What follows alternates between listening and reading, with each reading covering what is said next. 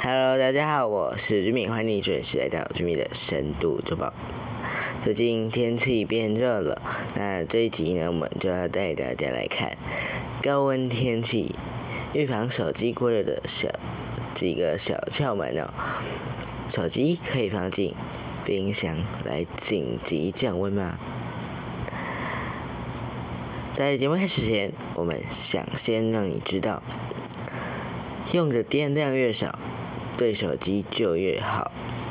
有时候很简单哦，如果发现手机已经非常的吃力哦，就是非常的发烫了，关掉它几分钟哦，就让手机冷却下来，再重新启动。也不能把手机放在冰袋里。因为那根本没有没有帮助。风扇一直在吹，冷饮也喝完了第十杯，可以开始划手机啦。但是手机速度太慢，摸得太烫，电池也快归零了。听起来应该不陌生吧？最近高温的天气。不仅影响到我们的身体，还影响了我们的电子设备。但是与人不同的是，手机不会流汗，这对手滑手机的人呢来说呢是是件好事，但对手机本身来说却很糟糕。那么在电子产品在高温下为什么会挣扎呢？我们又该如何防止它中暑呢？我们在高温下做事感觉的更加吃力，那手机内部的处理器也一样。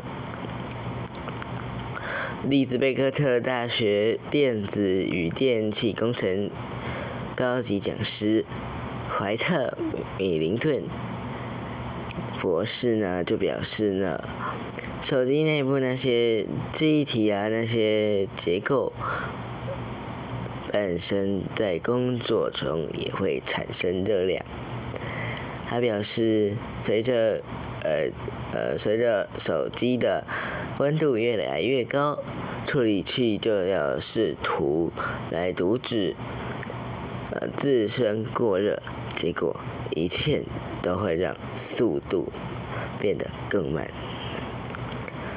那电子产品通常设计是在三十八度以下的温度环境来工作。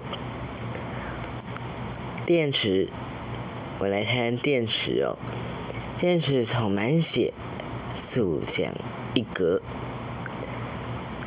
电池储存能量，大家都知道嘛？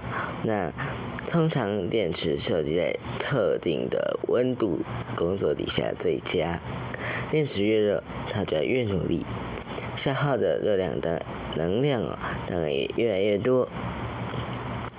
特别的是，电池很难降温，这意味着它的寿命会更快的耗尽。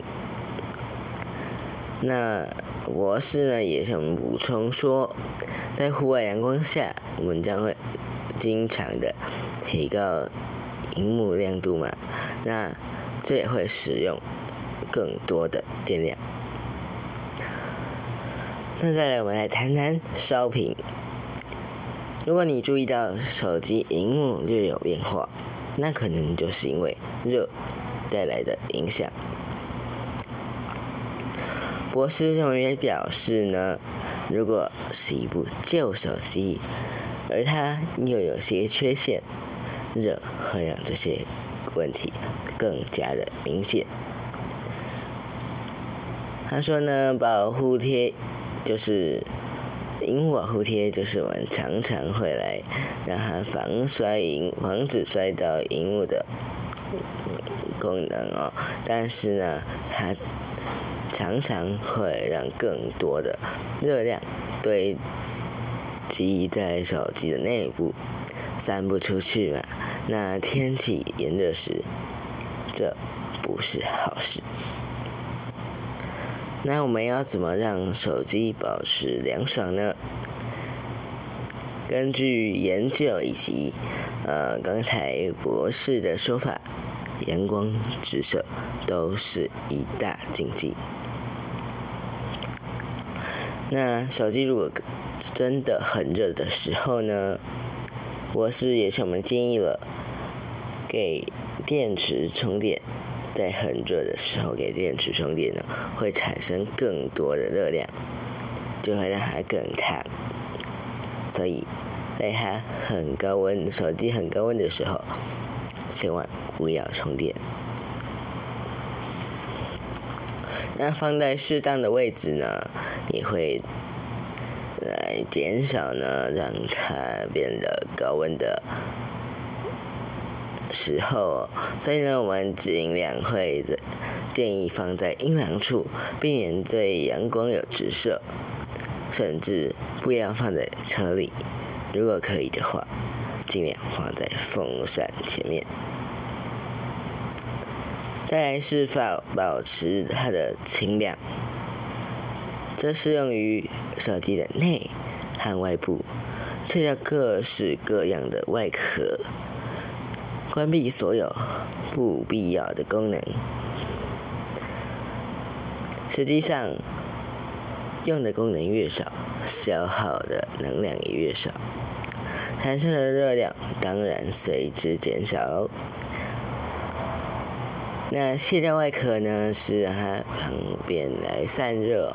那通常我们都会建议充电的时候拔掉外壳。那再来是低耗电模式，用的电越少，就像我们刚才说的，用的电越少，对手机越来越好。如果感觉手机呢已经非常的吃力，已经非常的缓慢，CPU 已经跑得非常的缓慢了，试着让它关掉几分钟，让它冷却下来，再重新开启。那。到底可不可以放进冰箱或冰柜呢？千万不要放在冰箱冰在冰柜里头，因为那根本没有帮助。温度骤变对手机来说真的很糟糕，而且冰有可能会导致水呢被困在手机里面，就是进水。最后。有一个好消息要提醒大家，手机呢，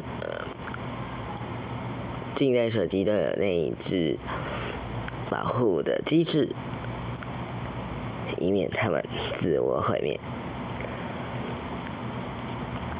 那当然，最后还是要提醒大家，千万不要放在高温地区。手机呢，最好是在放在三十八度以下的呃地方来做使用，才会达到它最佳的效能，不会过热，也让它的呃处理器顺畅的使用。那不知道这一期的节目你喜欢吗？如果你喜欢的话，记得按一下订阅，甚至可以。赞助我一杯咖啡，让我解解渴。最后，本集的节目感谢关键评论以及 BBC News 中文网授权提供。今天的深度周报，我们下次见，拜拜。